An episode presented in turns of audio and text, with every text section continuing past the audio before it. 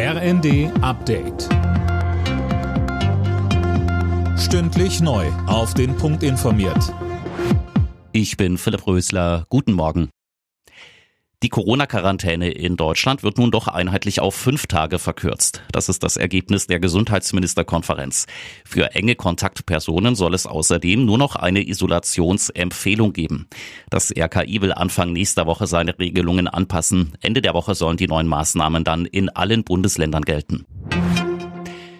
Der Bundestag hat beschlossen, die Ökostromumlage zu streichen. Strom wird damit ab Juli günstiger. Sönke Röhling, wie viel bringt das denn konkret?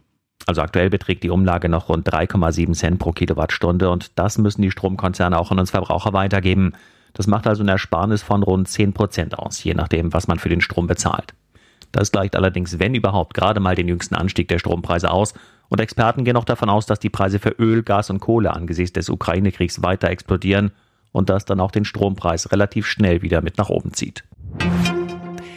Während des Besuchs von UN-Generalsekretär Guterres in Kiew ist die ukrainische Hauptstadt erstmals seit rund zwei Wochen mit Raketen beschossen worden. Bürgermeister Vitali Klitschko sprach bei Telegram von zwei russischen Angriffen im Stadtzentrum mit drei Verletzten.